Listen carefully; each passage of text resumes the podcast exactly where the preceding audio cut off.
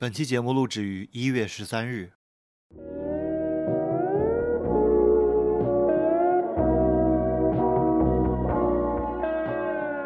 当我们开始躺下，就能看到世界的侧面。当我们开始躺下，重力将不再是束缚。大家好，我是小方蛋糕。大家好，我是老张。今天其实我们来了一个嘉宾，然后我们录了一期节目。然后现在猪脑稍微有点过载，所以这一集预想中是聊一点轻松的内容，但是最后是不是又会拐回理论上？这个不给大家做保证。不知道呢。我这集首先想聊的是什么呢？我想聊一个叫做 Wasego 的东西，就是日制合制英语。合制英语，然后呢，它其实不是真正的欧美用的英语，它可能某种层面上说它是个错误的英语，但是它很流行，有的甚至呢反过来作用到了欧美。我要纠正一下你的发音，应该是哇塞 ego，因为我最近我正好在学日语。行行行，然后呢，这个和之英语有一些例子，就其实你知道吗？Live House 是一个日本人的。和之英语，你是说原来英语里面是没有没有 live house 词组是吗？对，只有 live 和 house。对，第一个 live house 就是在日本，嗯，然后它是七十年代的一个音乐场所，嗯，然后到后面就所有的 live house 都是日本的。那它为什么要叫 live house 呢？因为那个 house 里面有 live 播放。那为什么以前欧美人没有想过这么说呢？欧美人现在可能也不这么说，他们都叫 venue。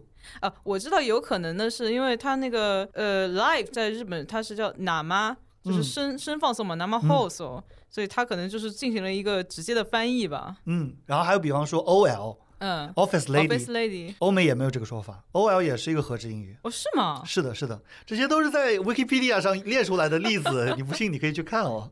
我现在就拿着手机在看。还有一个平时我们经常用的那个词也是和制英语，就是卡拉 OK。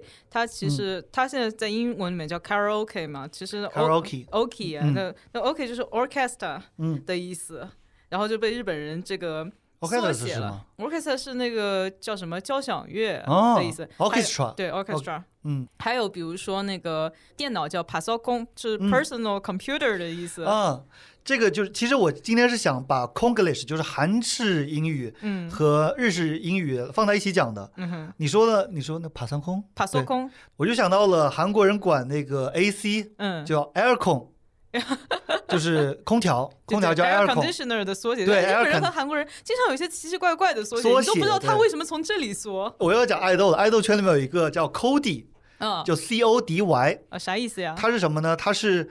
呃，其实他的职能就爱豆的造型师，嗯嗯，就是爱豆今天打歌要穿什么衣服，就是用 Cody 来弄的，嗯。但是呢，他的原文其实是什么呢？Coordinator，哦，对，他是个协调人，所以呢，他也是把英文说有点错用的那种感觉。哦，对，还有什么 PD 是 Producer，对。但是现在就形成什么？就是国内我看到有人发帖问说，嗯，Cody，呃，你们说的烤地瓜是什么呀？然后底下就回复是 Cody 的缩写，C O D Y 的缩写，应该叫韩式英文中文版。对。他们只知道是 C O D Y 的缩写，他不知道原来是从 coordinator 来的。对，就这个就有点怎么说？我不能说他们是不学无术啊，我只能说是在文化的传播过程中流失了。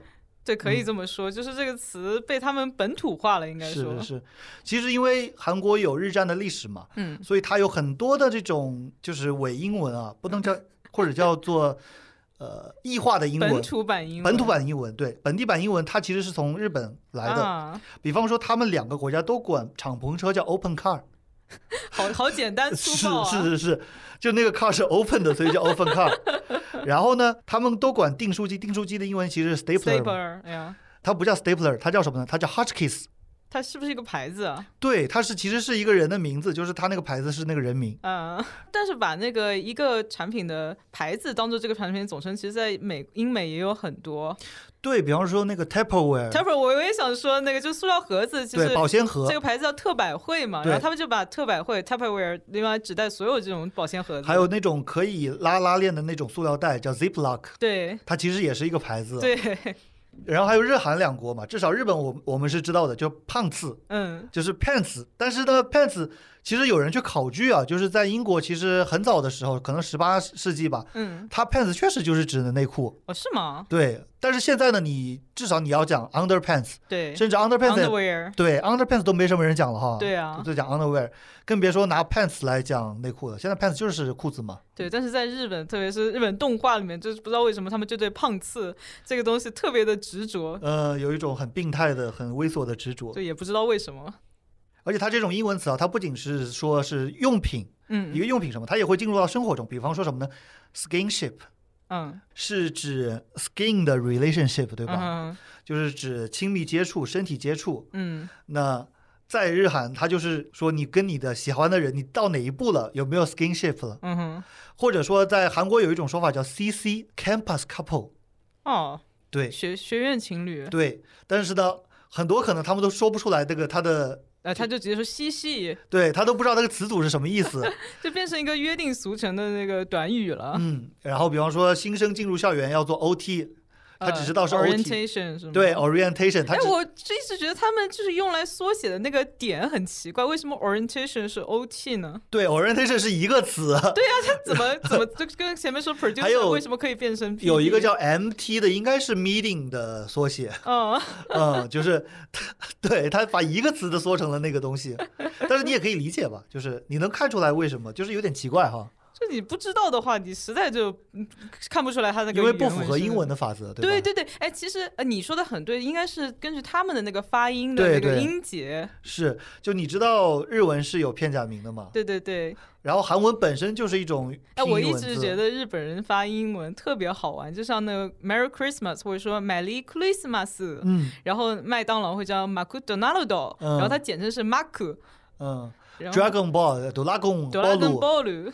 它有一些是我认为是它参考了德语的那种发音，也有，的，也有的，而且日语里面其实法语、德语的外来词也蛮多的，是的，omelette 嗯，就是 omelette，omelette 嘛，就是 omelette 对吧？对，omelette rice，嗯，就是蛋包饭嘛。嗯但是人家也有话说的，我们语言就是这样的，我们不是在讲英文啊，我们只是外来词比较多而已。你不要以为我们是在讲英文，它已经变成内化成了一个日语单词，嗯，但是呢，它英文肯定是不好的，而且就是被这样子就搞得英文就很不好哎，。但是我觉得很奇怪，就是我们在出国留学遇到日本、韩国人，没有人讲这种英语的，就是所以他们是可以学习真正的英语的。可能我们学校里面，他们也是属于比较好学的吧我。觉得他们是有两种英语体系，就是一种是日韩本本土那个英语，还有一种就是这个真正的学的英语真正的英语学到的英语，但问题我们在学校里面遇见那些人啊，你去 Korean Town，你去东村，对吧？遇到不上学的日韩人，这个我倒没有怎么关注哎，反正我在美国遇到的日韩人讲的英语都是正常的英语。因为你想我们在 China Town 遇到的，对吧？也是带口音的中文，啊，我们在 China Town 遇到，大家都直接讲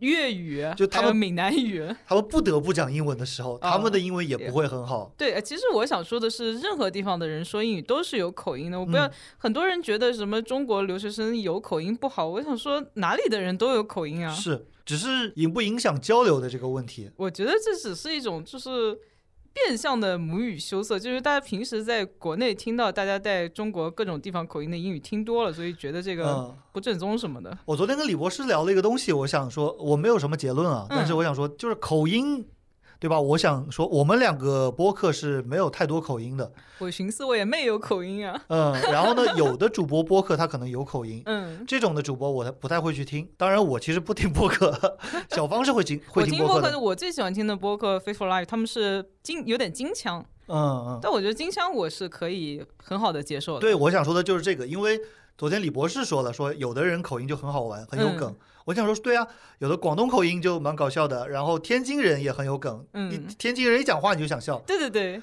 但是为什么就有些地方的口音你就会觉得有点土，有点拿不上台面呢？然后我我自己分析了一下，可能是跟地区经济有关。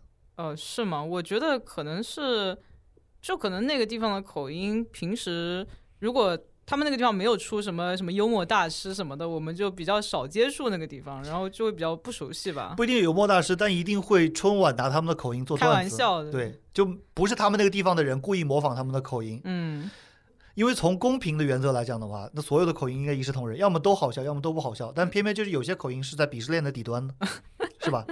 比方说英文嘛，我们中国人都会讲印度口音，对，而且很过分的一点是，明明那个人就不是印度人，就是很多中国人把自己听不懂的口音都统称为印度口口音。还有像英语，英语所谓它的口音里面，鄙视链的顶端应该是英音，嗯对吧？就连美国人都觉得英音非常 sexy。嗯，对，posh 非常 posh，对，但问题是同在在英国英国也有很多种口音，比如说它什么这个苏格兰口音就有点土土的。是，就是大家明明都是在这个岛国里面，嗯但是苏格兰口音、爱尔兰口音，你就觉得很土。甚至说曼彻斯特口音、利物浦口音，利物浦口音也是非常难听懂的。我其实有点分不清这些地方的口音。因为 UFC 最近有一个利物浦选手，所以我听了很多的，真的是很难很难听懂。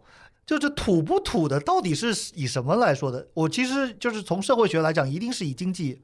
对经济，还有我觉得是有，比如说代表性人物，嗯，就是如果有一个人，他他比如说他的地位比较高，或者说他有一些很好的作品，嗯。然后他讲这个口音，大家就会觉得，嗯，这个口音不错，因为韦伯他的理论是品味 （taste） 嗯，是 class 是阶级的一个产物。对，你这个阶级你喜欢什么东西，那么它就是高尚的。就像以前英国人就会觉得这个上流阶级讲法语，嗯讲法语才是有品位，所有讲英语的都没品位。嗯，法国人至今是这么觉得的。我在豆瓣留学小组看到他们说，法国人对于讲法语这件事情特别纠结，哪怕会说英语，也要逼着你说法语。哎，这个他们法国嗯昌繁荣昌盛的时代已经过去了，现在只是欧洲的一个嗯还可以的国家。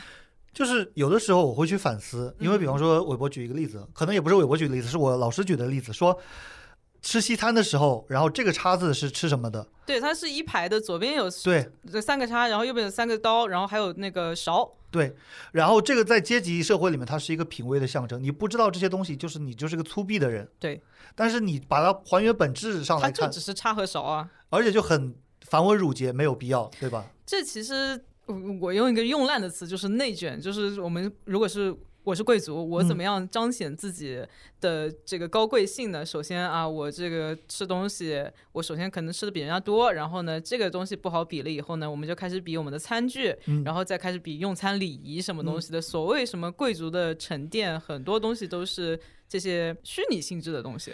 根据时代不同嘛，在大家都吃不饱的时代，那嗯吃得饱的人就是贵族。对，然后大家都吃得饱了以后，比方说现代，嗯那米其林餐厅对吧？一个大盘子里面那么小一个东西，是吧？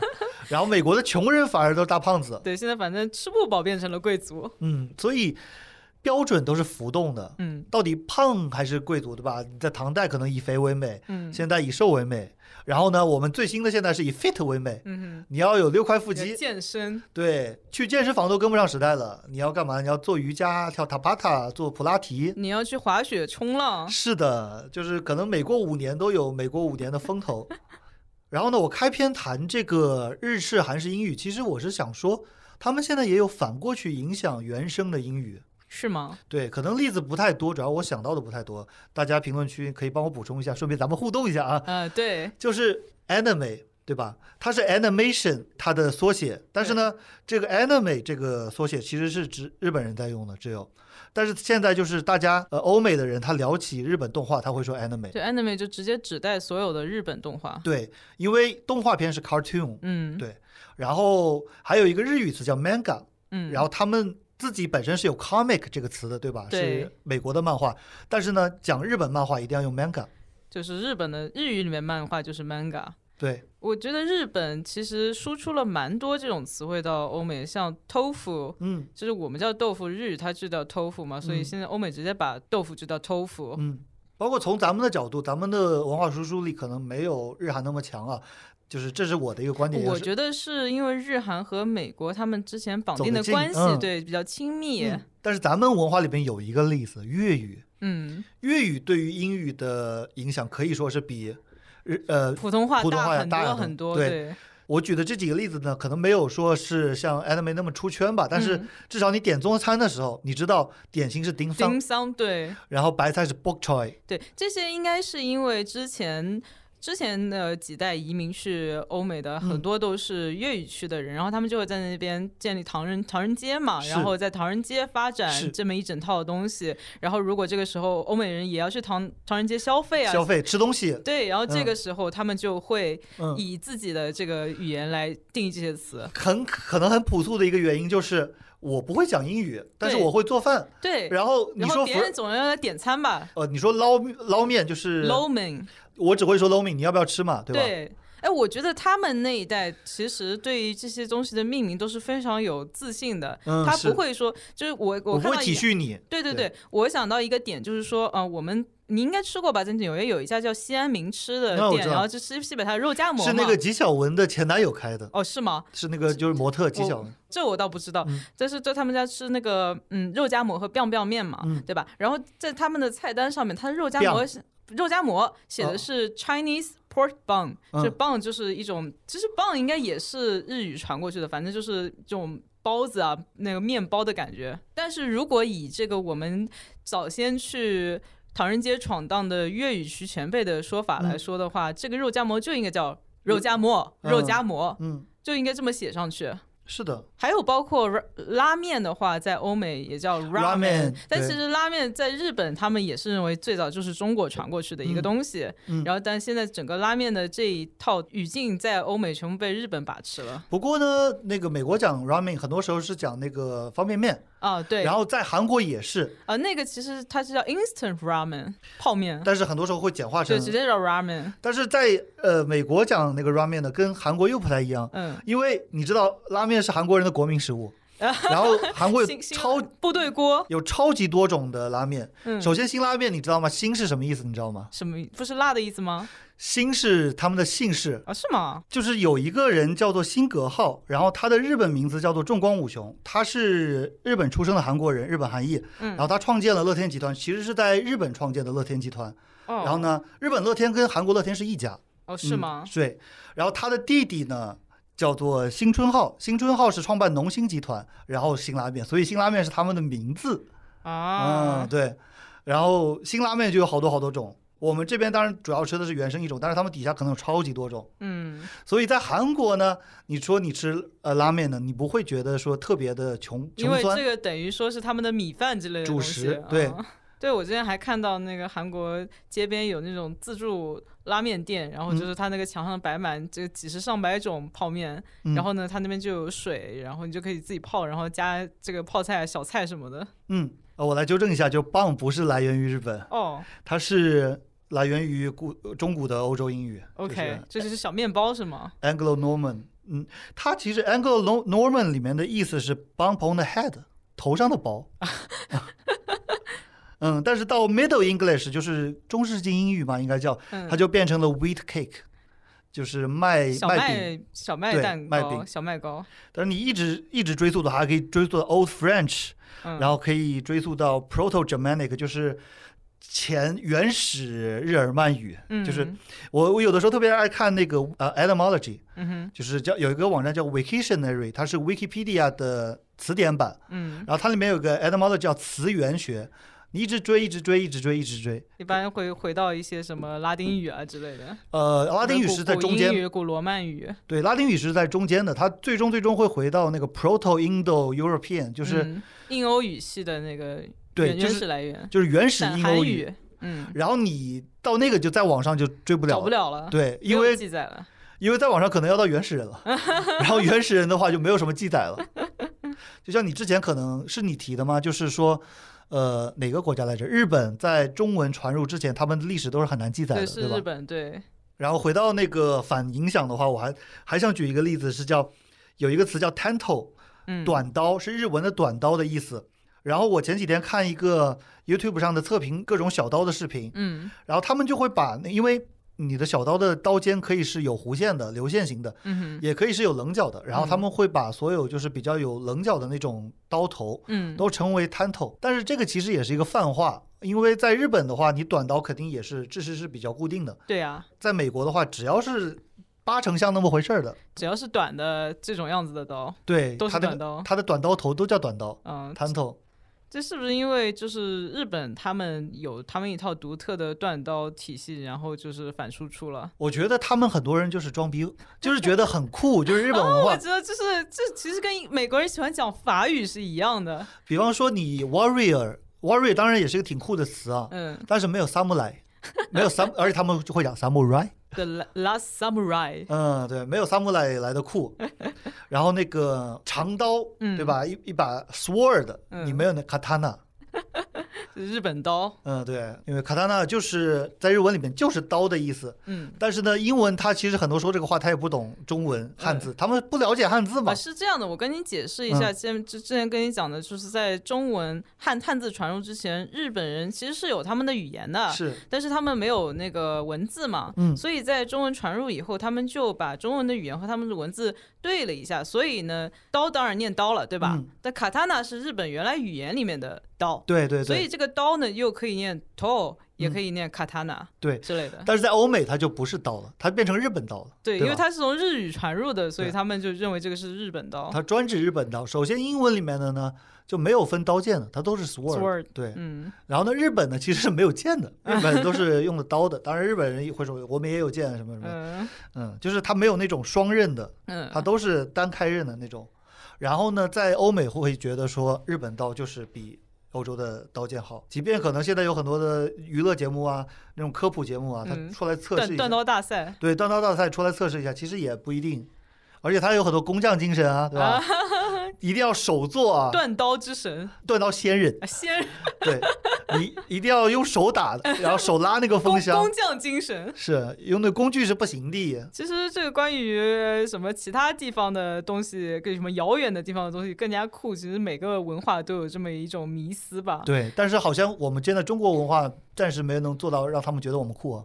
呃，文化输出没做好。嗯关于这个呃叫什么日日语对英语的这个影响，还有一个词是蛮常见的，不知道大家有没有玩过什么海岛大亨、什么铁路大亨，嗯就是这个大亨就叫 tycoon。嗯嗯，这个嗯 tycoon 其实就是来自于日语，它是大军，其实是、就是比较厉害的这种人吧。嗯然后像我们那种抗日神剧里面的太君，其嗯实也是对这个词的那个翻译，但这个词如果就写成中文应该是大军，但是它嗯念起来像太君嘛，嗯所以就变成太君。哦，是吗？就是嗯其实是一个词。嗯嗯嗯，还有一个词 tsunami 是不是也是那个对，海啸的 tsunami 应该也是吧？也是从日本，这个很合理啊，因为这日本这个岛国经常遇到海啸，嗯，就其他国家肯定也有海啸，但是日文的这个海啸就占据了。说不定也是因为这个词念起来比较好听。是啊，我觉得它念起来就 roll off your tongue 的那种感觉。就是、，对，就是个韵韵调，感觉很好。啊嗯，我以前在论坛上，嗯就十几年前论坛上看到一个观点，嗯，但是我觉得也有点今日啊或者日吹的那种，他就说的不一定是对的呃十几。年前网上很很多今日，对，他就说日文它因为它辅音和元音是一比一的，嗯，所以就很美。就它从韵韵律上听起来有一点美，是吗？然后说德语的话，因为辅音很多，呃，然后就很难听对。对，还有很多擦的音，什么是是是但是我仔细想想，都凭什么？因为首先这个好不好听的话，这很 personal。嗯，是。我查到 tsunami 是日文的金波，金波对，天津的津，然后水波的波。嗯，就我想说的是，大家说法语好听，我觉得法语也没怎么好听。很多人觉得法语不好听啊，但是现在就是不是原来不是大家都说什么法语是最美的语言？被他们 PUA 了呀，就就是啊法国人说的呀，别的人谁说的啊，就被他们 PUA 了。然后刚刚讲到那个十几年前的那种，我当时觉得观点很有道理，我现在想想可能是今日发表的。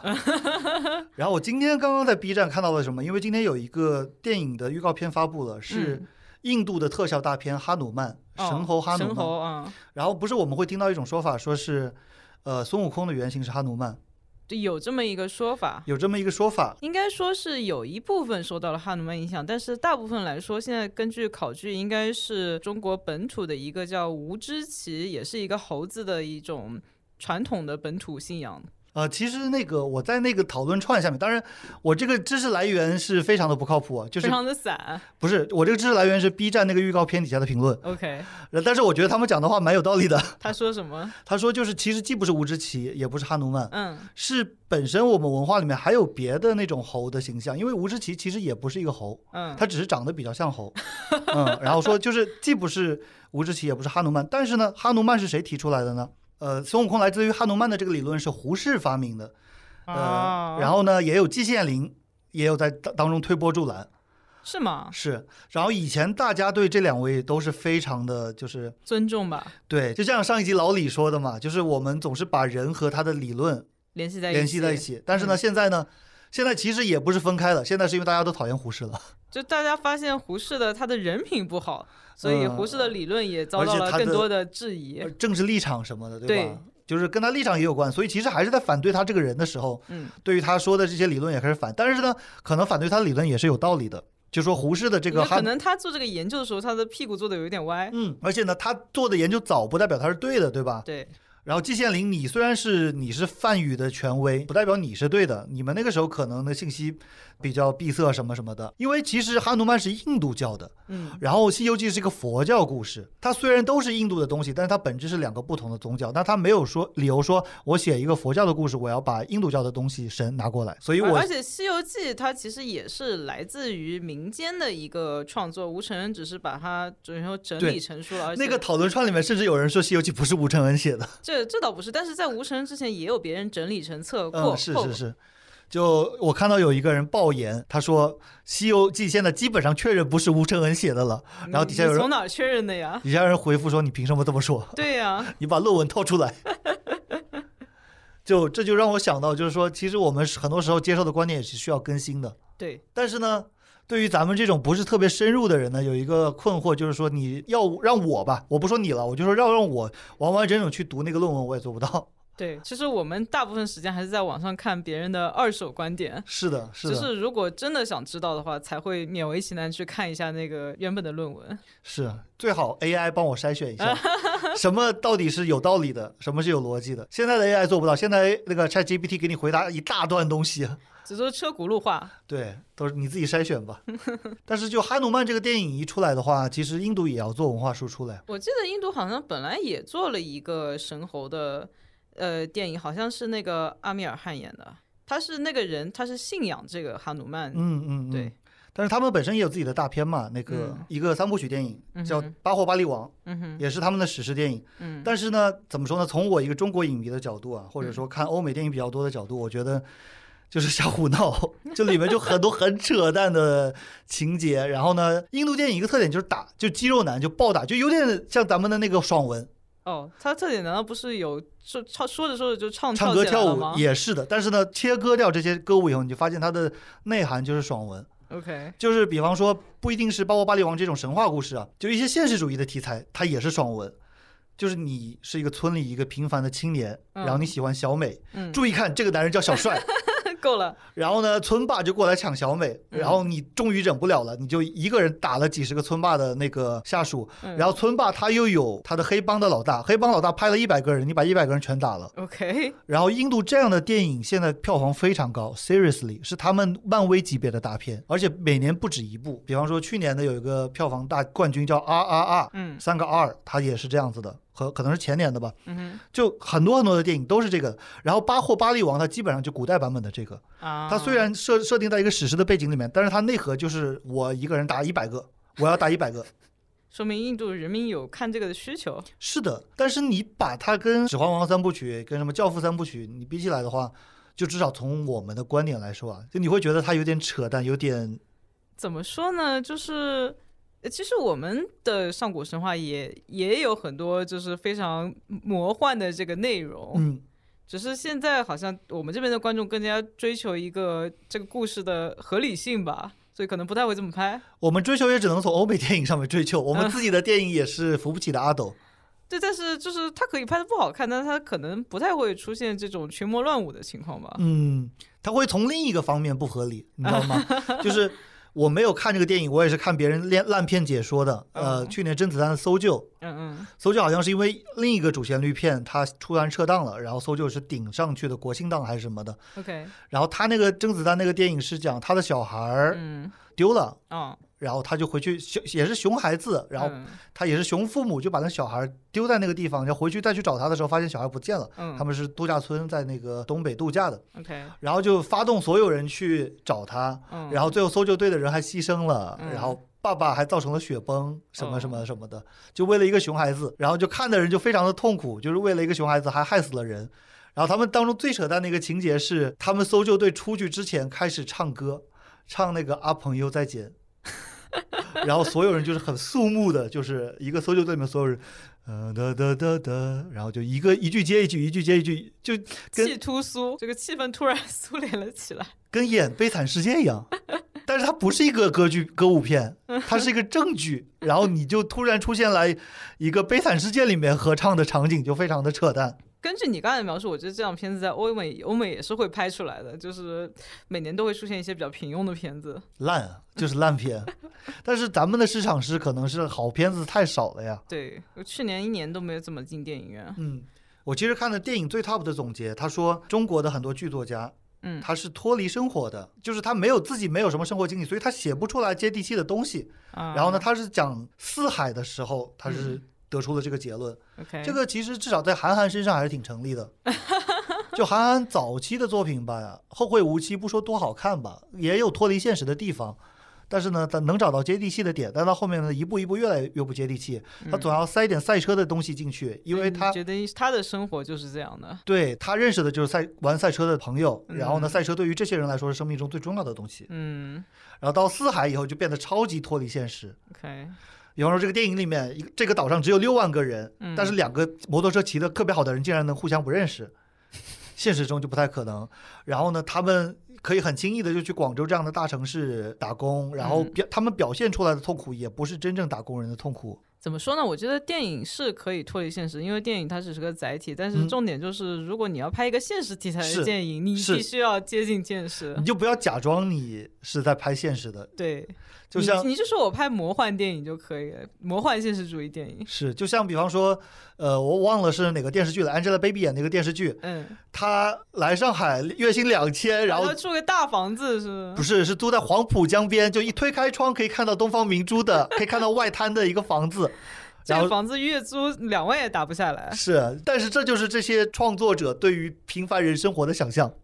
这可能是他们一种傲慢，就是他们连去做实地考察这件事情都不愿意做，嗯，或者说他们知道这件事情，因为你想看整个剧组上下肯定有这个普通人啊，对吧？打工人，但他们的意见就并没有被采纳，可能他们就觉得观众就喜欢看这种虚的，有一个美国的神剧吧，叫《The Wire》嗯，火线。然后呢，它是讲巴尔的摩的街头的黑人的黑帮贩毒的网络啊什么的。嗯，他拍的特别特别真实，包括就是比方说他们，比方说他们平时那个 operation 的时候要用嗯那种 burner phone，、嗯，就是那因为他们美国买手机是不需要实名制注册的嘛。对对，就没法追踪他，对，就是直接买一个手机，用完了把里面的钱花掉以后就扔掉。嗯，然后还有很多很多这种特别真实的东西，我也学到了很多没用的知识啊。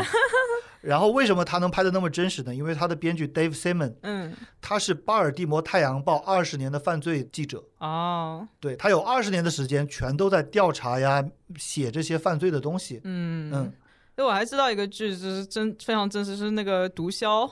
那个 Narcos，但它嗯，真实到他们去拍，结果真的有剧组人员被毒枭暗杀了，真的是。那是一个那是一个场景勘探员，嗯。嗯，然后呢，他被当地的可能都不是毒枭吧，就是因为呃黑帮分子。，对黑帮分子，因为墨西哥其实现在很多地方是被黑帮把持的，嗯，他们已经是无法无天了，也真的太吓人了。或者说他们就是那边的法。对，嗯说起印度电影，我想起来，现在其实呃，现代英文和现代中文都有很多受到印度语或者说梵语影响的词。嗯，比方说那个英文里面的 karma，、嗯然后什么 nirvana，对吧？，karma 就是那个叫什么因果报应是吗？对啊，然后 nirvana 涅槃，涅槃是涅槃，我们我们中文也会讲这个。嗯，然后还有一个，我记得就是那个 YouTube 上面不是那个这种所谓什么美妆达人叫什么 Guru。呃 Guru 其实也是印度语，就是大师，他是的是那个瑜伽大师的意思。是，但是他那种 guru 呢，他不只教你瑜伽，哎，对但是这个整个的生活方式，其实是有点怎么说呢，有点有点邪教投资那种感觉。大师，大师，你懂，对气功大师那种。其实我个人认为啊，就是很多领域都是用宗教的逻辑是最能笼络人心的。比方嗯说，idol，首先偶像。就不管是英文的词 idol 还嗯是中文的词偶像，它本身都是供在庙里、供在就是一个像，哎，一个可能石头雕的像，神龛里面的一个偶像。嗯然后，但是在我们现代，它就变成了一个人，呃一个歌手，唱跳歌手。嗯，但同时呢，你仔细想想，就是粉丝对他的那种对吧崇拜的那种感觉，哎，用 idol 这个英文词来形容这种那个年轻男女，呃，叫什么唱跳选手，是不是也是日韩的先先开始做的，我不确定是不是日韩先开始做的，但是他们一定发扬光大了？对一定对这个词的使用，一定频率比欧美高太多太多了。嗯，甚至比方说，欧美他不会讲说 idol，他们会讲 boy group，对吧？对，但是如果是单人的呢单人 pop star 啊，，pop star，就嗯我就觉得好像没有 idol 这个词。而且在日韩 idol 是一种职业，对，对在日本叫 idol，嗯韩语呃怎么说？，idol。我发音不是特别准确，但差不多嘛。反正就是他们都有自己的那种呃，Konglish 和 他有口音，他的口音。嗯，是的，但是我想说，其实那个呃，佛教当然是塑很多像了，但是那个基基督教和那个戴头巾的教，他们都是反偶像崇拜的，所以就是很少会去塑他们的但。是在墨西哥地区，就很多很多的墨西哥地区你们教堂里面都有圣母像，都有圣子像。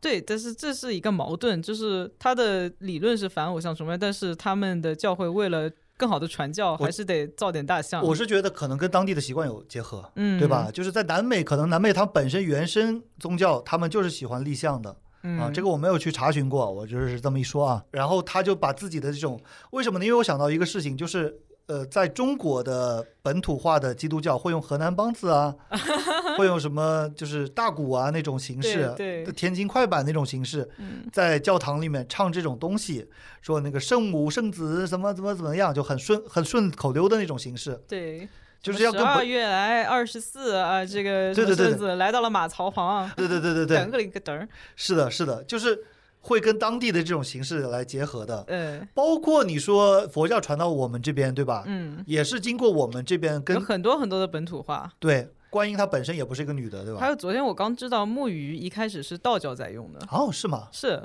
就是佛教就把它借用过去了。然后就不还了，是吧？啊道教说你拿去吧他们可以，共享啊，没有道教说拿去吧，我们本来也不愿意敲了，没有，他们也敲也敲啊，，也敲是吗？嗯，现在道教还敲吗？还敲还敲。そうですね。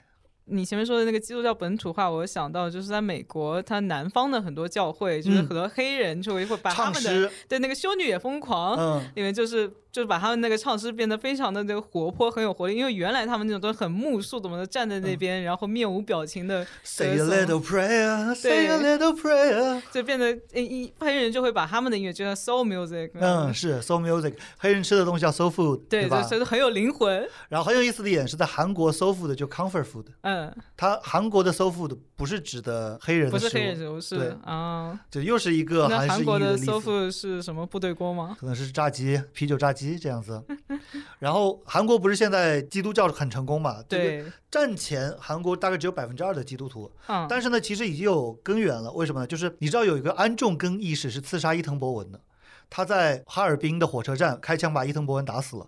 哦是吗？对，然后安重根的母亲也是教导他的一个人，就是嗯所有对他的记载里面其实没怎么提到父亲，都是说嗯母亲教导他的，嗯母亲教导他有大义，母亲的名叫赵玛利亚。对，然后韩国人这种就是呃韩国姓氏加上英语，特别是那种基督教教名名，教名，什么以赛亚呀、玛利亚嗯呀这种的啊、Isaac 这种名字都是受洗的。哦，所以说那个时候其实韩国已经有基督教的种子了，只是就那个时候还不没有发芽。然后直到八十年代的时候，韩国的总统其实都是佛教徒，嗯，但是八十年代之后，就九十年代一直到过去的所有的总统都是要么天主教徒，要么是基督徒。OK，嗯，而且他们是比较平均的，因为在美国历史上呢，其实美国历史上所有的总统都是基督徒。基，督徒，除了两个人，拜登，一个是拜登是天主教，一个是 JFK 就肯尼迪是，嗯，就除了他们两个以外，而且第一个还是被暗杀的，也就是说，其实基督教在美国是绝对优势的。嗯，毕竟他们清教徒当初五月花花号就是逃难去的就是为了逃避这个天主教对他们的迫害。，对他们想要不要那么多的规章制度，对吧？嗯。他们逃脱了。然后到韩国呢，现在已经百分之四十以上的人是基督徒了，包括这么他们多啊，对，包括他们有些邪教嘛，就是那个世越号。嗯嗯，其实那个所所谓的救援派，它不是一个完全的邪教，它是包含在基督教里面的。但是你哦知道基督教有各种分门别类嘛？对对对。比方说哎还还有那个害安倍被刺杀的统一教，是不是也是基督教上面的邪教啊？呃，我查了一下，统一教原名世界基督教统一神灵协会。啊，果然，是的，他就借着这个基督的这个名号，其实很多这个邪教跟他们对原来教对也没什么关系。这也是一种本土化，就是你完全创立一个新的邪教，别人可能不太相信你，但是你就嗯搞一个偏门的，蹭蹭他们的 IP，嗯，教派，相当像摩门教啊。嗯摩门教其实它的教义是什么呢？呃，上帝是外星人，然后撒旦也是外星人，耶稣也是外星人。撒旦从几千万光年外面的星云啊被派到地球上，嗯，然后耶稣呢过来跟他打架，就是他们都是外星人。摩门教也是个非常有趣的这个基督教的分支吧，可以说。然后这里推荐大家去看一部音乐剧，叫《The Book of Mormon》，就叫《摩门经》。然后它是一种以比较戏谑的方式去讽刺，其实不是光讽刺摩门教，讽刺所有教。然后它反正里面就讲了他这个摩门教。他的创始人 Joseph Smith，嗯然后他就是声称说那个天使啊，天使那个埋了一个金板在他家的后院里面，是的然后上面写着几条戒律。很很多的那种教主，他们都是首先要有神迹。对，首先，耶稣他本人他就是一个神迹吧，他就是呃死了以后，死后复活、水变酒、水上行走。还有一个五饼二鱼分了五千人。嗯对，说起这个就挺好玩的，就是韩国有一个爱豆公司，它的老总其实是虔非常虔诚的基督徒，嗯他叫那个公司叫 FNC，嗯哼，然后就是 Fish and Cake 哦的缩，写 就。是鱼和饼。就是五饼二鱼的缩写，然后它里面它出了一个很有名的团，叫做 A.O.A，哦，我知道，你知道吗？我知道这个团很火啊。性感的很性感的一个团，对对他们叫 Ace of Angels，对，他就是天使。就是说，基督文化对于韩国的入侵其实是很深的。因为我一直知道他叫这个名字，但是我一直没有把他跟这个信教联系在一起。一般人想不到的天对，使，因为 angel 现在其实已经变成一个很世俗化的这个词了，警惕入侵啊，警惕文化入侵，世俗是这个被这个宗教入侵了。是的，是的。然后就是教主他要有一个神迹，嗯。耶，稣也是有神迹的，很多的都他都是有神迹的，包括那个大 S 姓的那个雷尔教啊，对，他说是被外星人抓走。星，人，哎，对，然后外星人告诉你要干嘛干嘛干嘛，对吧？嗯，都是要有一这样一个东西，然后你信不信就是另外一回事了。但是很多人他真的信。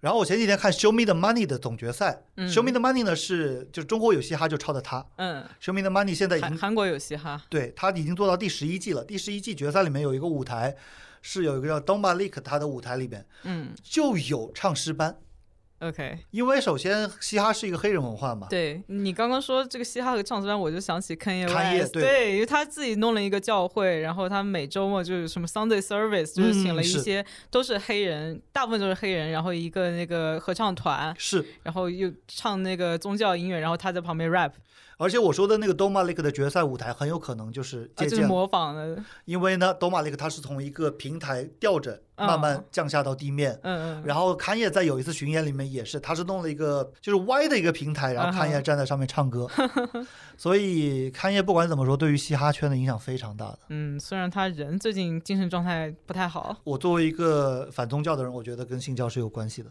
而且他信教不是一天两天啊，只是说嗯现在他能够更加的推行他的这些想法了。嗯但是呢，在他很出圈的第一张专辑吧，就是《College Dropout》嗯，那张专辑是零四年的吧，应该里面就有一首歌叫《Jesus Walks》。对。然后他后来好像出了一张专辑，就全都是基督教音乐，跟他嗯那个 Sunday Service 团一起出的。首先，他有一个很疯的阶段，他说我是 Jesus，对吧？对他那张专辑就叫 Jesus。对，嗯，但是呢，这个事情其实不是他不是第一个做的，他的老大哥 Jay Z 啊嗯，，Jay Z 管自己叫 Hova，就是也是耶和华。对叫 Hova 嘛。他说我叫，而且他现在他的缩写缩写真的很有意思，它叫 Hove，H O V，就给它缩到 奇怪的缩写，是，所以所以就是我在韩国的舞台上看到这种唱诗班，我觉得第一是惊讶，第二是合理，就意料之外，情理之中。嗯，你结合韩国的基督教人口，再结合这种刊业对于嘻哈音乐的影响，包括我之前看的一个那个呃音乐剧，也是韩国引进版，叫那个《摇滚浮士德》。嗯，然后浮士德，你知道这个是那个歌德的那个呃恶魔吧，就是。对，它也是一个宗教意味非常浓的一个作品。然后这个韩国人就是把它超级加倍了，然后它里面就会有什么关于七宗罪的阐述呀，嗯。还有有人在那边唱弥撒曲啊什么的、韩国的音乐剧市场真的很有意思，你知道吗？韩国人把那个《英雄本色》翻拍成音乐剧了。啊，是这也能音乐剧 是，我也觉得这也能音乐剧。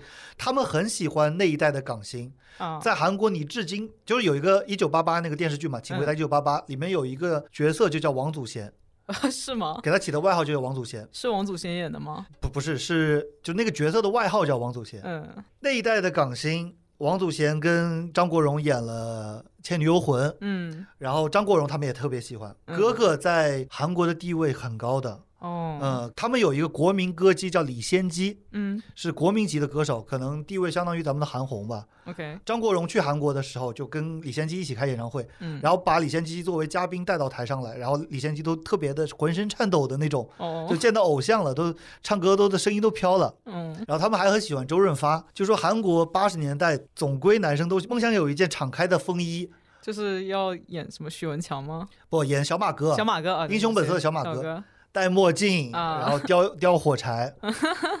我一直以为叼的是牙签，你呢？我也以为是牙签，是火柴。我回去看了个电影，真的是火柴，好吧？就很容易误会。为什么要叼火柴？呃，可能是因为点烟吗？我们想成牙签，可能是因为没有人会去叼火柴。叼牙签很正常，对吧？他们就特别，但是呢，到他们有了自己的文化，这个也非常有意思啊。就是我特别喜欢研究，不能叫研究吧，思考这种东西。就是事物的变迁嘛。对，就他们有了自己的文化，有他们就九十年代的港片，他们就不怎么看了，嗯，因为韩国它的经济发展也是非常飞速的呀。对，它到九，可能那时候就有点看不起中国，他不会看不。起香港，但是他们会有自己的东西了。嗯到九零年的时候，或者九一年的时候，他们人均 GDP 突破了一万美金的大关嘛。嗯，我们是去年才突破的，对，中国是去年才突破的。他们所谓叫汉江奇迹嘛，嗯就是可能因为打完韩战，韩战是比二战还晚嘛嗯。五十、年代打完韩战以后，也是一片破败。然后汉江奇迹起来，然后同时呢，他们还有军政府，对吧？什么全斗焕啊那种，就是强人政治。然后到九十年代，把全斗焕给弄下去了，把卢嗯泰愚给弄下去了，强人政治给弄下去，经济终于搞起来了以后，他们开始发展自己的文化。嗯韩国的第一个爱豆是九十年代或者说九一年吧，可能是出来的，他的名字叫玄正英，嗯，他是李秀满，就是 S M 的老板。对，李秀满根据美国的 Bobby Brown 做的，哦是吗？对，就是 Bobby Brown 谁呢？是 Whitney Houston 的老公，嗯就 Whitney Houston 吸毒，就是 Bobby Brown 带他吸毒的。，OK，Bobby Brown 其实当时是有个三人组，然后李秀，但是 Bobby Brown 是主要的人，然后李秀满看到了以后，他给玄正英配的两个人，是谁呢？是库龙。哦，就是大 S 老公对对对，就是大 S 老公那个库龙，他们其实原先是玄正英的伴舞，啊嗯，然后他们也有组合也有名字叫娃娃，但是他们是给玄正英做那个 backup 的。，OK，对，全正英其实是韩国历史上第一个爱豆，是明确就是提出来这个概念是偶像歌手。嗯之后是才是什么徐太志和孩子们，然后徐太志和孩子们里面的闷，嗯就是 首先是徐太志是最大的，嗯然后呢孩子是里面一个会跳舞的，他嗯英文名叫 June 吧，中文我忘了。然后第三个人是叫做杨菊花，所谓叫他叫呃梁炫熙，其实杨不是杨，因为韩语很有意思，就是它同一个音可以发好多，就可以有好好多对照的中文字。嗯。它应该是跟日语一样，就是因为他们先有他们的语言，是是是是然后后有汉语。斋藤、齐藤什对么都是叫 Sato 吗？side 哦，Saito 对。然后那个梁跟杨其实都是就是 Y A N G 的那个发音，嗯哼，然后 U 刘嗯柳鱼都是 you，嗯是这样子。所以当初翻译的时候叫杨杨玄硕，嗯杨玄硕就，所以我们叫他杨菊花，就是因为 YG 公司的粉丝都很讨厌他，Big Bang 的粉丝超超级讨厌他，为什么呀？因为就是公司对他们不好啊。啊，比方说，我今天刚看到 Lisa，你是知道的，我知道 Blackpink 的吗？对 YG 给 Lisa 推掉了特别多的推广，泰国的 Vogue 找他拍片子，YG 也推掉，嗯，然后有好多的品牌找 YG 合作，是不是怕他自己那个声势壮大了，脱离公司也行了，或嗯者获得议价权了反正 YG 是个很脑残的公司。？OK，就是钱甩到他脸上他都不要的。嗯，但是就是说，韩国的三大公司的特点是它都是歌手做的。嗯李秀满本人是六七十年代的歌手，嗯是那种黑白电视时代拿着一个话筒杵着在那边唱歌的。嗯，然后 JYP 你应该有听说过我的，听说过。嗯，JYP 给那个张学友写过一首歌叫《头发乱了》，哦，是他写的啊。对他也有韩文版叫 Honey，嗯哼就是比较骚气的一首歌。，OK，然后那首歌是张学友特别需要的一首歌，因为他需要一首骚气的歌来给他转型。原来太正经了是吗？对，歌神虽然他是歌神嘛，但是你老是唱同一个路线的歌，大家也会腻的嘛。嗯中文版的《头发乱了》那首歌，听说是中国音乐学院里面通俗唱法的十级，嗯，就最高级的考核曲目就是《头发乱了》，因为这首歌是需要特难唱的。对，但 JYP 本人的唱功说实话不行。嗯，说实话，张学友把那首歌升华了，JYP 本很很多写歌的人，他其实都唱的没那么好。是，但是 JYP 本人也是个很红的歌星了。然后像那个呃 YG 是杨玄硕杨玄硕开的，嗯后面才有我们熟知的一代团嗯 H.O.T，、嗯，呃 G.O.D 什么神话我，们小时候很火的这些对些。，我们小时候都是二代团，东方神起啊、嗯 Super Junior 啊、嗯少女时代啊、啊嗯嗯，Wonder Girls，Wonder Girls 你可能不知道吧我好像听过他们的歌。？Nobody Nobody but 这个 you，最火啪啪啪啪。嗯哼然后这些是二代团，也是现在一些倚老卖老的所谓二代二代粉，嗯，他们觉得那个时代就是最好的时代。你们现在是什么东西啊？你们 一代不如一代是吗？对，很多人都会这么想。然后那个最早的这个偶像玄正英呢，他是吸毒的，哦，是吗？对不过演艺圈他吸毒的人其实很多。是。我扯的可能稍微比较远了，但总之就是九十年代韩国有了自己的文化，嗯之前呢，很有趣的一点是，比方说韩国以前有一部电影叫《晚秋》，嗯，然后《晚秋》上面的海报是中文字“晚秋其实韩国之前用中文是非常普遍的，包括他们的那个官方文件。”，训民正音啊，就是世宗大王嗯训民正音。所谓训民正音，就是他发明了韩文，嗯，就是现在那种拼音文字。嗯哼，这个事情可能已经超过一百年了。后期补充纠错，世宗大王训民正音是一四四六年的事件，距今已经有五百多年。就是发明这个东西已经有一百年，但是呢但，是在之前，就是他们还是就在正式场合还是要用中文。倒不是这样。但是你去看看他们以前的报纸，你会发现是拼音文字里面加着中文，对，就很很有意思。对，就像日本也是，日本的到现在它的那个天皇，比如说他发的官方文件都是汉字，对日本的汉字化肯定是比韩国高很多很多的。韩国现在已经基本上看不到汉字，也嗯包括以不会写了。前韩国人他的名字都是必须要转写成汉字，然后后来也是去中文化。就是叫证明嘛，对，就所谓叫证明是说你这个爱豆，你这个明星他是有他是有身份证上面的，身份证上的名字应该是三个汉字对之类的，所以就是很多的爱豆，如果他证明不及时，现在很多的出道的团体就没有因为证明了。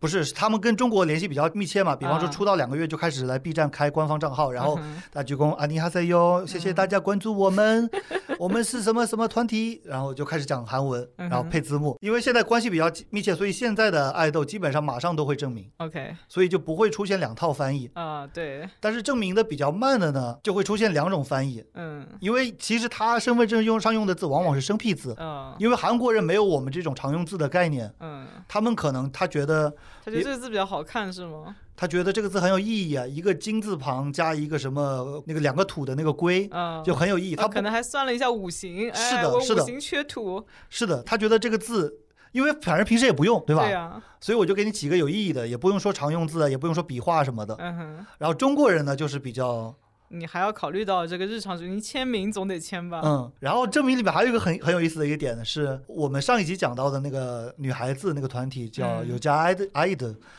她的队长也就是写《Tomboy》那首歌的人，嗯，她的名字叫田小娟，这个名字，嗯。这个好好乡土啊。但是他的中手嗯至今叫他全少爷，就是嗯他的中手至今 ID 是全少爷中文首战，因为觉得那个好听是吗？拒绝承认他叫田小娟。后期又去搜了一下，全昭妍中文首站好像因为微博上的一些事情，现在改名叫田小娟 Windy Burger 了。但是全中手的名字还是在证明之后用了蛮久的。你刚刚说这个小娟，让我想起那个呃有一个博主，他在美国田纳西读书，嗯应该是读那个读博吧，还是读嗯研。然后呢，他一直在他的那个他们那个研究室的那个板上面看到嗯各种人名字嘛，然后嗯就有看到一个娟，然后嗯他就一直以为是一个叫什么什么娟的中国人。嗯，最后有一天，这个人来了，是胡安，他是 我这个人，因为他们那个西班牙名字，J U A N 是念成胡安，对他可能是那个南美人。我一时都没有反应过来。我们咱们两个在美国，你你是不是第一次听到的时候你也没我反应？没反应过来，哇靠，真的是。笑死。但是也有就是纯韩文名字，嗯，就是就不说不不能写成中文的，对比方说张娜拉，你是知道的对吧？嗯，张娜拉是一个纯韩文名字。呃，这其实娜拉是类似英英文的，他们用的是英文对吧？但是是呃用，娜拉也可以说是国家的意思，就是一个哦地区的意思。但是总之就是它是没有它的汉字名字的。嗯嗯没法对应，又扯远了，反正之前提到的是那个用汉字做海报的晚秋，对吧？就他们以前也有这样的电影，但是呢，他八十年代很多的时候消费的是港片，《嗯英雄本色》《倩女幽魂》。嗯然后张国荣啊、周润发这些明星在他们那边特别火，但是到了九十年代，他们有自己的电影了。特别九十年代末有一个叫《生死蝶变》，嗯，可能是他们的第一部有点好莱坞那种感觉的动作大片。现象级的，对对对，然后慢慢的、慢慢的，他们自己的电影人也出来，这个也不用给你介绍了，你也是知道的，对吧？嗯，还是跟经济有关，是还是跟经济有关。就他们有了自己的电影以后，他就不用去看欧美的，他会看。因为欧美的经济更发嗯达，他们的那个电影工业更加先进，而且说实话，他的甜美啊，这个就是很现实的嘛，对吧？迪士尼的他还是会看，嗯，跟日本人一样的嘛，日本人也钟爱迪士尼嘛，对吧对，？Let it go, Let it go，但是他已经不看香港了，嗯所以香港九十年代的电影，你比方说什么杜琪峰什么的，嗯，在韩国是没有影响力的，像《无间道》那个系列，《无间道》也没有没有没有太大的影响力。但是《无间道》在美国很火，他们还翻拍了呢。美国不太火，翻拍翻拍的比较火。对翻拍版本，我很讨厌马丁西科塞斯那个翻拍的版本。我对马克马丁西科塞斯其实挺有偏见的，因为我觉得他的黑帮片里面就是发火，嗯，那就是他的风格呀。就是好像每个人都有超雄综合症一样，三个 Y 染色体，就动不动就开始发疯。然后我不喜欢看韩国电影，也是有点这点，就是韩呃，樊坤会蛮蛮爱发疯的，对吧？你也你也是这么觉得，我也是？这么感觉。就动不动就开始突然，我特别讨厌的是有一部电影是郑宇盛演的，叫《阿修罗》。嗯哼，我特别讨厌里面一个场景是里面那个警员正在盯梢的屋子里面吃炸酱面，嗯，然后炸酱面韩国炸酱面是黑乎乎的，呃，对，就他们说是中餐，其实跟咱们的中餐不太一样应。该是朝鲜族的。不不不，就是韩式中餐，嗯，就是韩式中餐。他们韩式中餐有海鲜面、炸酱面，什么南煎丸子、嗯，八宝菜，这些中餐里面当然也有，但其实我们不太吃。对，可能北方人吃炸酱面比较多，北方人吃的那个炸酱面不是不是一种面，对他那个是整个黑不溜秋的那种，就是嗯然后弄了一盆，就是一一桌人都在吃炸酱面，突然吵起来了，开始就是摔那个炸酱面，然后那个黑乎乎的一盆就倒在地毯上，我的天炸呐！酱面做错了什么？我这种有洁癖的人，我特别看不了这种东西。哦，那你能看那种什么过生日，然后那个蛋糕丢蛋糕抹的到处都是吗？呃，蛋糕至少是白色的，呃好吧，他那个炸酱面，我就我就想一件事，就怎么清理。我想的不是剧情里面怎么清理，我想的是片场的工作人员怎么清理。我觉得你们拍电影太过分了，而且他如果一个 take 没过的话，你得扫完反复再重新再，这个反复的扔，情绪不够。哎，对吧对呀、再来一条。所以我就见不了那种歇斯底里的表演，嗯韩国电影。但是呢，韩国电影它也是靠，哪怕是特别优秀的作品，哪怕什么朴赞玉的作品啊，什么都会有这种歇斯底里的表演。那有人说是因为韩国平时生活比较压抑，所以在文艺作品里面就想找一种发泄。韩国人有时候他们的文化是恨的文化，嗯，有一种音乐叫 Trot，我之前给你介绍过的，其实是日本演歌的呃一种韩国的韩版但他不嗯承认，他说 Trot 是 Foxtrot，嗯就是 Fox 呃 T R O T，嗯然后是从那边来的，然后它拍子是根据胡步舞的拍子过来的。，OK，跟你是没有关系。我们胡步舞结合了一点韩国民乐，所以他觉得从那个欧美来比从日本来更加高档一点。他就不愿意承认被侵略的历史嘛。嗯，嗯，这也可以理解啊。也可以理解，是的。然后呢，那种音乐里面就有很多都是带着哭腔的，然后特别恨的。嗯这个音乐本来是在老年人之间的，但是前几年有了一个叫 Miss Trot 的比赛，然后又有一个 Mr. Trot，、嗯，还有这个也是个非常女权的一个很有趣的点，就是韩国所有的选秀节目都是先拍女版，再拍男版，女版探路，男宝坐相机。对我好像有听说过，就是那个选秀嘛，那个一一零一，啊，对，一零一也是，然后包括有叫街头女战士，嗯。特别搞笑的是，现在有街头男战士，但是在大家的语境里面，其实你街头 Street Fighter 你会自动认为是男性，嗯不代表它合理，只是说就是这么一种规约定俗成嘛。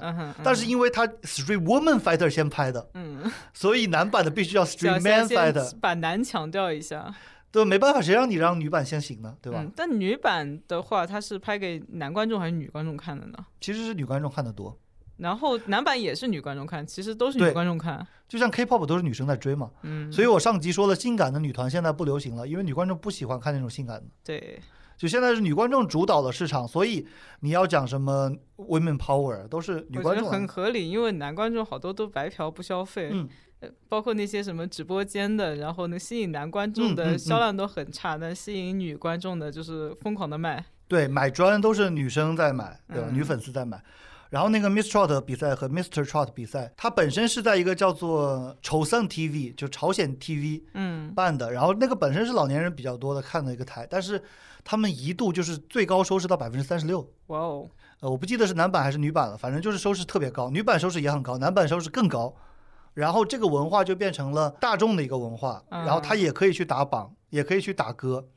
他们以前其实不打歌的，他们只走商演的，嗯，只去下乡什就因为。原来只有老头老太看嘛。对，然后呢，除了年轻人也看以后，老头老太也开始进入饭圈文化了，他们也给他们打榜，就变成了 trot 歌手也有小卡，啊，抽小卡，我的天哪，也有应援，然后也有团扇，笑死了。就有周边，然后有应援棒，有团扇，就相互的文化的这种这很有趣，这个它这个 trout 的流行是不是跟韩国的重新兴盛的民族主义也有关系啊？我不敢下那么大的结论。首先，我下一个小的结论啊，就是说嗯他们唱功都非常好，呃，对，这这种这种都是经过磨练的。因为 trot singer 他们都是下乡跑演出的，嗯然后可能一天要跑好几个地方。嗯首先就是体力也好，嗯然后唱功也是要开麦的。嗯，然后在我之前讲的这种不开麦的环境下，大家可能也受够了爱豆文化。对，大家是不是被工业糖精这个 hold 到了，然后想去看一点更加纯粹的古早的东西，古早味。，Chod 其实它是一个特别工业糖精的一个，哦，它也工业糖精。但是它糖的特别实诚，呃，它就像那种爱情买卖那种歌，它不给你玩虚的。嗯，它是像老蛋糕这种它感觉，或者像喊麦啊什么的，我不跟你装高雅我这就是俗的，呃，对吧？然后我就给你比个心。哥们儿就喜欢看俗的。是的，他不会说我拔拔高，我是什么爱豆，我有自己独立的人格什么的，我没有那些东西，我就是过来给你服务的。OK，然后，但是你像爱豆这边的话，张元英他的组合叫 IVE I V E 那个组合，嗯，今年年末有个特别大无语事件，是不是张元英假装不是中国人的事情啊？呃，这个也是一件事情吧。但是哦我想说的是，大无语事件是他们坐着唱歌不开麦那件事。哦，你给我发过。是，就是直到那天为止，韩娱的不成文的规定是站桩唱歌开要开麦，坐着唱歌要开麦，嗯，跳舞可以不开麦。嗯这个其实已经很离谱了，对吧？对呀、然后那天居然坐着唱歌都不开麦，实在太懒了然后人家也有理由的呀。啊人！家说我翻唱前辈的歌，我如果开麦唱呲了以后，我对前辈不尊重那。你别翻唱呀，你现在这个就尊重吗？就是呀，你这个也很不尊重，好吧？所以就是他这个不开麦已经离谱到这种程度了，你就变成是两个假人嘛，你就是你就找两个模特过来嘛，也一样的呀。嗯呃，所以群众也会，我不确定说 trot 的流行百分之百是对于偶像文化的反抗，嗯哼，但是可能肯定有它的因素。对多多少少可能有一点吧，就习惯了那些唱歌唱的都不好，然后自称歌手的 没皮没脸的人，然后呢，我就来看一些真的歌手，对吧？嗯，就其实我不知道小芳你知不知道，如果你不知道的话，就代表听众里面也有可能有人不知道，就是很多韩国文化其实从九十年代开始的。它应该就是跟韩国经济起飞同步的，就跟很多日本文化是八十年代左右，就是泡沫经济是是是，顶峰的时候开始。韩国的这方面你可能之前没有太了解到哈。嗯，就其实它是也是一个很新的东西。对。但是现在这种东西，我们会觉得它是有史以来就是自古以来就存在的东西，因为人的记忆也是很短的。大家都是鱼。我们现在觉得台剧我们看不上了，嗯，但是在两千年的时候，台剧是最火的，什么《嗯，流星花园》啊，呃王子和青变蛙，青蛙，哎，什么嗯放羊的星星，是是是，薰衣草什么的。嗯，然后这些我觉得也是跟台湾经济什么对，因为为那个时候台湾经济相对于就是我们大陆来说还是高了很多的，嗯高了很多很多的。现在也不是说我们就人均就赶上了怎么但是就是现在看他们就觉得平平无奇，是的，然后也开始嫌人家土了，觉得 草台班子啊什么的，他们拍的确实是有点土啊，嗯。但是我觉得就是咱们这种想法，我们要深挖。哎，对，对，我要我要反思一下，我为什么会觉得土。它不影响你觉得它土，嗯啊、你可以继续保留这种情感。然后包括香港吧，对吧？以前港星都觉得四大天王，我操，这个事情就关于香港娱乐圈在我们这里的去神坛化，可能就发生了在最近十年，这呃事情发生是很突然的直，到陈奕迅还是很天王巨星的，对但是我现在说几个名字啊，就现在香港最红的 MC 张天赋，不认识吧？然后叫我可能名字念错了，然后林家谦，不认识，然后叫做汤令山，不认识，他们是在我们这里完全没有影响力了。这几个人都是去年香港呃，我讲的都是男歌手，女歌手也有一些。阿嘎你知道吗？A G A 不不知道，对吧？你就发现现在香港乐坛特别红的人，你一你连知道都不知道。对香港男团 Mirror 你知道吗？我听说过，是因为他们跨年被砸了，是吗？，对你还是因为负面新闻知道的，你不出这个事你都不知道。是，这也就是说，香港的经济不能说被我们追上了，但是就是是没有以前差距那么大了。对差距缩小。以前完全就是个俯视的那种姿态嘛。嗯然后人家确实做东西做得好呀。嗯，所以说我们说现在国产的剧，它做了很多，但是大家都不是特别满意。我觉得可能也是一个底蕴的问题吧，就是因为我们这边这个电视剧、电影工业真正工业化发展起来，也就是这十几二十年。嗯，我觉得未来还是有很多可以期期待的东西。其实所有这些市场都要卷起来才行。对，就是对于首先对大家要有要求，呃，说句不好听的，对于从业者来说要剥削。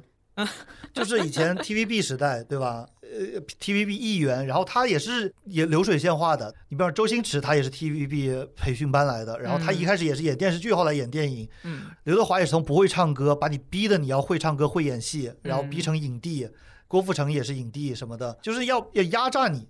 然后你一开始只是一个小小的学员，其实有点类似于韩国的练习生制度，是就是要去训练你，把你卷的特别厉害。但是呢，内娱就是说没有那么卷。对，我觉得主要是观众要自己建立好自己的审美观，不要资本推推什么，然后你看多了你就觉得嗯也可以，要把要求提高起来。但这很难呀，我们人太多了，钱太多了，市场太大了。哎，是这样的。就像以前邵氏拍古龙的片子，楚原拍古龙的片子，我才发现原来那些就是古龙的那些小说间隔非常短，半年就出一部，半年出一部。我们现在看的就是很经典的作品嘛。对，《流星蝴蝶剑》其实也是他写的一个剧本，他写出来就是为了让楚原拍的。嗯。然后《流星蝴蝶剑》其实他那个是抄的《教父》。哦，好像是被你这么说，好像是有那么一点感觉。是的，是的，就是他的那个里面那个孙玉博的形象是 Godfather 的形象。嗯，就那个剧本其实也是抄了一个西方的概念，然后过来给你拍。嗯，然后楚原拍的非常潦草，因为他说他他那个时候已经八个月还是几个月没有片子拍了。OK，我们现在想起来，一个导演八个月很正常。对，但是在当时的七十年代的香港，你就必须要呃一直拍一直连轴转拍，那个时候就是很卷，邵氏的片场就很卷。然后楚原说。我不管是什么流星蝴蝶剑，哪怕是老鼠田鸡蛇，我都拍。他其实不太喜欢那个原剧本，但是他拍，然后拍出来成了经典。然后流星蝴蝶剑现在做成那么多的游戏，那么多翻拍版本。嗯，原来他原先只是一个赶工的作品。对，就是很多经典就是来自于偶然，所以我觉得，而且是卷出来的。对，还是期待内娱以后有更多好的作品。对，但是其实对于从业者来说，卷的话你就蛮辛苦的，要失眠、连轴转。嗯。但是我觉得内娱，因为以后我们只会越来越有钱，所以越来越不需要卷。嗯，真的只能从观众这个买方的角度去倒逼他们了。逼不逼不了啊，就是观众会把他们捧在手心上。所以我觉得什么呢？要打破偶像神话。对。就是你要做一个消费者，而不是一个偶像崇拜者去做这件事。所以这些人首先要跟我反宗教。第一步反宗教，第二步意识到偶像是宗教的延伸，然后开始，然后第三步反资本主义，然后你意识到这些都是公司包装出来的。哎，这最后我们就能看到好的作品。嗯，那这也太曲线了，就把把反宗教和反资本主义做完，人类都大同了。哎，对呀，那那那那也顺便顺便就能看到好的作品是的，是的，是的。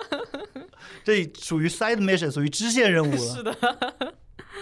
好，那这一期今天这期就录到这里。嗯，好。嗯，好。如果有什么想跟我们说的话，请在下面留言互动。对，然后请给我们点赞、关注、支持，谢谢。谢谢，拜拜。